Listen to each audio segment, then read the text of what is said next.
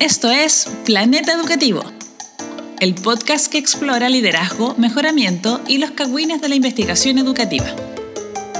Los dejo con sus hosts, Sergio Galdames y Álvaro González.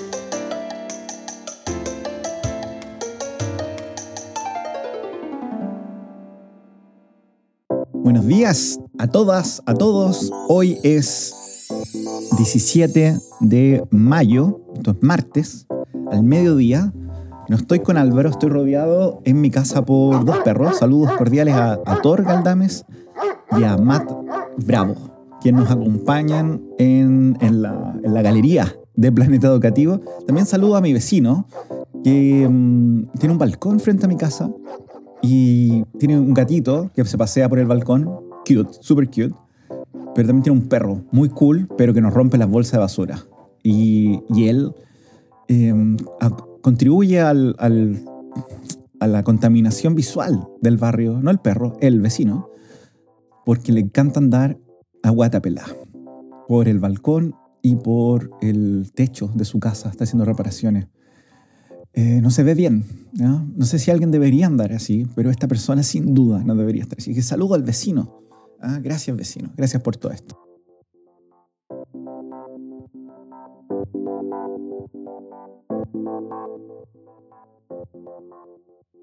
Hoy día no, no, es un capítulo tradicional de Planeta Educativo, incluimos lo que hemos llamado los interludios, este es el segundo interludio que vamos a incluir una vez al, al mes aproximadamente. Eh, que es un espacio un poco de, descanso, ¿ah? de, consolidación de lo que hemos eh, aprendido hasta en el último mes y lo que se viene, un poco de adelanto de lo que se viene eh, en los próximos capítulos de Planeta Educativo. No puedo dejar pasar esta super noticia para los hardcore fans de Planeta Educativo, porque nuestra colaboradora, parte del equipo, probablemente la han escuchado en las introducciones, Paulina Bravo ya no es más Paulina Bravo, ahora es doctora Paulina Bravo formalmente, ya lo era hace rato, pero el día en la mañana llegó la noticia formalmente de University College London, del Instituto de Educación, directamente un correo electrónico que le confirma que Paulina Bravo ha obtenido el doctorado en educación, el PhD en Science Education. Ella es, como los que la conocen, es una investigadora, es una académica de la educación de la ciencia y después de una aventura tremenda, tremenda, años, cinco años y medio, obtuvo su doctorado en, en un trabajo tremendamente potente. Parte de ese trabajo ya está publicado. Voy a agregar ahora aquí abajito del capítulo las cosas que ella ha hecho, pero les queremos contar que eh, Planeta Educativo, voy a dejarlo así, envió una propuesta a un número especial de la, de la, revista Perspectiva Educacional de la PUCB con una, una de estas contribuciones. ¿Ves? Una primicia. ¿ah? Esto es una primicia para los planetarios que, que puedan ver y puedan celebrar los, tanto el, logro personal de Paulina, pero también lo que está contribuyendo al debate en educación de la ciencia, especialmente sobre qué ocurre en las universidades cuando pensamos en educación de la ciencia. Esto es como complementa una mirada que, se ha centrado mucho en el aula y en el profesor y en la escuela, pero no mira con tantas ganas a lo que ocurre con el nivel de la educación superior. Es una cosa muy interesante, muy entretenida para cualquier persona que quiere saber de ciencia, pero que también quiere complementar con, con algo que seguramente eh, no le ha puesto tanta atención, que es la, educación superior. Así que les vamos a dar vamos a dejar aquí abajito todas las, investigaciones que, ha publicado recientemente Paulina. Así felicitaciones a nuestra, a integrante de, de la familia Planeta Educativo.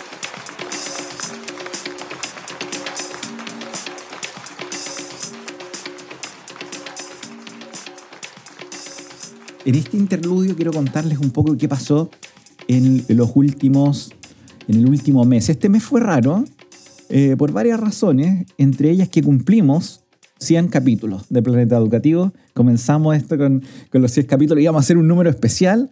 Saludos a Felipe Bravo que nos estaba ayudando con una gestión para el liceo donde él trabaja. Íbamos a entrevistar a una profesora, teníamos el lugar, teníamos los micrófonos, teníamos todo. Y yo, como el anciano que soy, me lesioné la espalda. Esto me pasa muy seguido me, me, dan tirones en la espalda, me rompí la espalda, así, en, de una forma, ojalá que fuera así como una pelea a los Batman contra Bane, pero la verdad es que me paré muy rápido una vez. Me acuerdo súper bien el día, me acuerdo súper bien el lugar. Y se me rompió algo en la espalda. Y como soy persona que no cree que la medicina realmente ayude, o que es solo para los privilegiados, nunca me revisé. Y de vez en cuando, más o menos una vez al semestre, quedo eh, votado. Si a ti te pasa esto, gracias.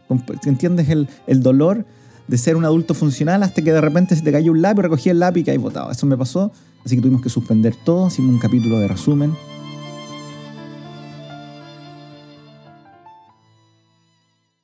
Leímos dos papers esta, en, esta, en este bloque, en este mes. El primero de lo que hemos llamado la moda del día, que es un, un trabajo eh, que salió recientemente y este, este, este paper que leímos eh, salió fresquito del horno y habla sobre la relación entre colaboración docente y cambio organizacional. Ya está escrito por una persona de apellido Kruger, que en mi cabeza se llama Freddy Krueger. Sé que no, no es así. Sé, porque sé el nombre. Pero para mí siempre va a ser Freddy Krueger.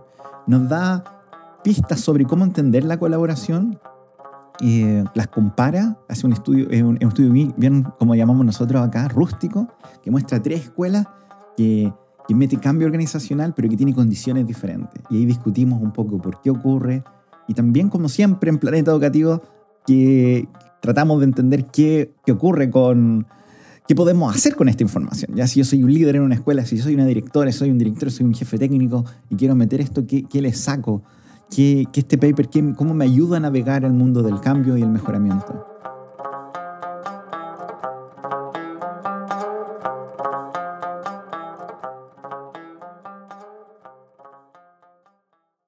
También leímos en nuestra nueva serie eh, clásicos, ¿ya? donde eh, lo que hicimos, es que no, no al tanto, es que buscamos, buscamos en las journals, en las revistas más sofisticadas, más elite, más premium de liderazgo educativo, cuáles son los papers más citados. Ya hicimos una lista, tenemos un, compendio como de 20 papers y poco a poco vamos a ir avanzando en los clásicos. En el de esta semana hablamos de liderazgo para el aprendizaje. Leadership for Learning. Esta es una idea que si bien probablemente tú la manejas y la hayas estudiado, de verdad que se escribe de manera diferente en distintos lugares, tiene distintos énfasis. Y hablamos de este paper que fue escrito por Murphy, que es una de las personas que creó o participó con Philip Hallinger, con lo que le hemos hablado varias veces, amigo de Felipe Aravena, amigo del show. Así que somos como locos, somos todos como hermanos.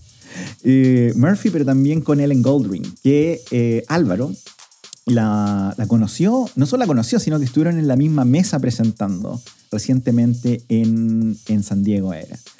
Y Helen Goldring ahora se movió mucho al tema de mejoramiento, mirada distrital, pero aquí nos muestra una discusión que es un paper muy simple, publicado en 2007, donde muestran un poco los énfasis del liderazgo eh, pedagógico, o en este caso, liderazgo para el aprendizaje, no instructional leadership, pero leadership for learning, liderazgo para el aprendizaje, que comparte muchos de los otros marcos, pero tiene distintos énfasis. Y ahí, spoiler por el capítulo, que los invito a que lo puedan ver, eh, o escuchar mejor. Si se lo pueden ver, mejor aún. No sé cómo lo hacen, cuéntenme.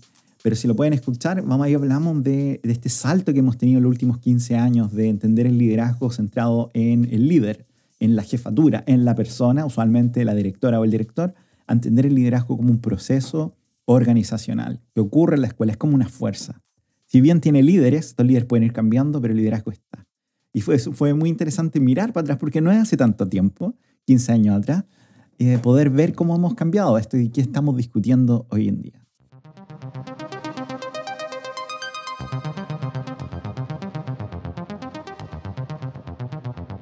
Como anticipamos, también este mes, por ser raro, tuvimos eh, dos, dos, capítulos más, más de, de, lo que estaba ocurriendo. El, primero es sobre eh, el 102, que es sobre anime y educación. Y aquí tuvimos la, la magistral eh, presentación de dos expertos en educación, en mejoramiento de alguna forma, y otaku. Este mix nunca antes ha existido. Ya, tal vez nosotros lo hicimos. Si pueden mirar un capítulo anterior que hicimos con, con el magíster en liderazgo educativo Jorge Stay, donde hablamos de anime, pero este lo centramos en Ataque de los Titanes, Attack on Titan, Shingeki, llámalo como quieran. Ya la serie, la manga, la historia que se ha demorado más de una década en movilizarse desde Japón a nuestros corazones. Y aquí nos acompañó Antonieta Órdenes, también conocida como Tony, y José Volvarán, también conocido como Volvasor, quienes han estado trabajando estos temas con, em, con distintos énfasis en distintos lugares. José es amigo de nosotros, trabajó con Álvaro y conmigo en, la Universidad Católica y él ahora está concentrado en Ovalle, su ciudad natal. Eh, bien por José, ah, que tiene una, de siempre tuvo una idea bien descentralizada de, Chile y, yo lo admiro mucho por haber eh, no sé, no, sacrificó nada, pero por haber tomado la opción de volver a, un lugar más remoto como Valle a poder colaborar con su comunidad. José ha trabajado otro rato con, con temas de educación rural, apoyo a las escuelas, pero, pero también con anime y, con, con, estudiantes de distintas edades. Y él dirige unos talleres allá. Así que vámonos a Valle. Quieren aprender a hacer eh, eh, manga, vámonos para allá. Y Tony, Tony, ella está, es educadora en ciencia, trabaja en distintos lugares, pero está haciendo su doctorado en la PUCB en Educación de la Ciencia junto a la magistral Paulina Bravo, ya dije eso. Paulina la encontró porque le vio con un tatuaje enorme así alrededor de su cara y también una polera de Ataque de los Titanes. Y le invitamos a participar, lo del tatuaje puede ser mentira, le invitamos a participar a este, a este capítulo 102. También en el capítulo 103, ¿ya? Aprovechamos el viaje de Álvaro, historia real. Álvaro em, se fue con la pega AERA, de AERA es la American Educational Research Association of America, doblemente América, sí, no sé por qué, pero así es, que celebra, es, famosa esta conferencia por ser la más grande de educación en el mundo. Yo participé una vez, em, cuando trabajaba y alguien me pagaba, y ahora no tengo nada de eso. De hecho, hoy día, 17 de mayo, llevo un mes y dos, y dos días sin sueldo. Por razones que no explicaré, sobrio. No hay nada acuático. Esto nos pasó a todos los postdocs. Pero mm, no tengo plata para hacer un viaje así. Pero ustedes, los que conocen a Álvaro y saben que tiene una mansión, saben que su perro es de oro y que solo vive la vida de rico y famoso, no se va a perder a él.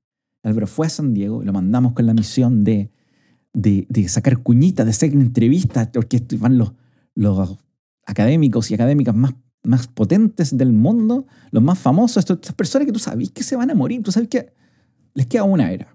Y Álvaro dijo, no, se preocupe, voy a mi grabadora favorita, esta grabadora nunca ha fallado, voy a sacarle entrevistas a todos, a todos los famosillos. No hizo nada de eso. Según él, la grabadora estaba mal. Yo creo que mientras estaba, se llevó la grabadora con los delfines, estaba ahí delfineando, porque hacer sus cosas, Álvaro, pasión por los delfines, y se le mojó y no hay nada que hacer. Pero hicimos un resumen de, em, de un poco de qué fue esta conferencia donde chilenas y chilenos, académicos, investigadoras, participan activamente. Él estuvo ahí, nos mandó, para los que están mirando la foto, una foto de un grupo de personas que parece más un cumpleaños. ¿sí? Más, seriedad, cabrón. Más seriedad a los AERA. Y ahí hablamos un poquito de los cagüines. ¿ya? Los invito a, si, si, quieres saber así, ¿hubo un affair? A ver, gente se comió con otra persona, hubo pelea. ¿ah? Y, hablamos en profundidad, y tal vez demasiado, sobre Cata Cuenca y el gato de Cata Cuenca. ¿Quién, quién le dio comida a ese gato? Quedó solo en la casa. Y mm, estamos pensando en llamar al Sename. Si usted quiere llamar al Sename de gatos, que asumo que es algo que sí existe, por favor, eh, acuse, acuse a Cata Cuenca de abandono, abandono catuno. ¿Ya? Esa, y ya que está ahí, acuse a Álvaro, que dejó la pimienta sola, como ocho días. ¿ya? Y si está ahí, llame al CERNAC, porque Álvaro perdió unas poleras. Y esas poleras son de otra cosa, es otra historia, ¿ya? para otro momento, pero las perdió. ¿ya? Álvaro, mal, múltiples cosas mal, pero sí le fue bien en su presentación y Planeta Educativo estuvo en un paper que escribimos juntos y estuvo en AERA 2022.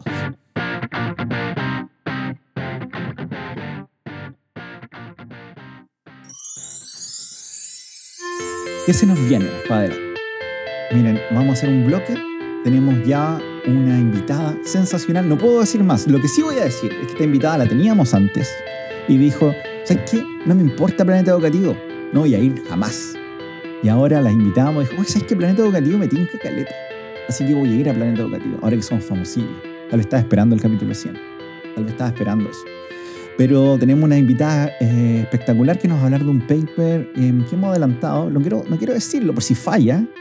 Quiero decirlo tan ambiguo que si falla y salimos con otra cosa, pase peor.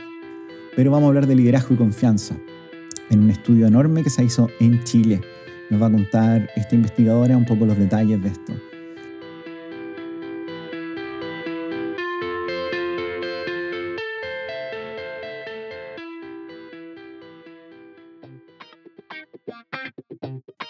Se nos vienen dos papers, un paper clásico y un paper moda al día.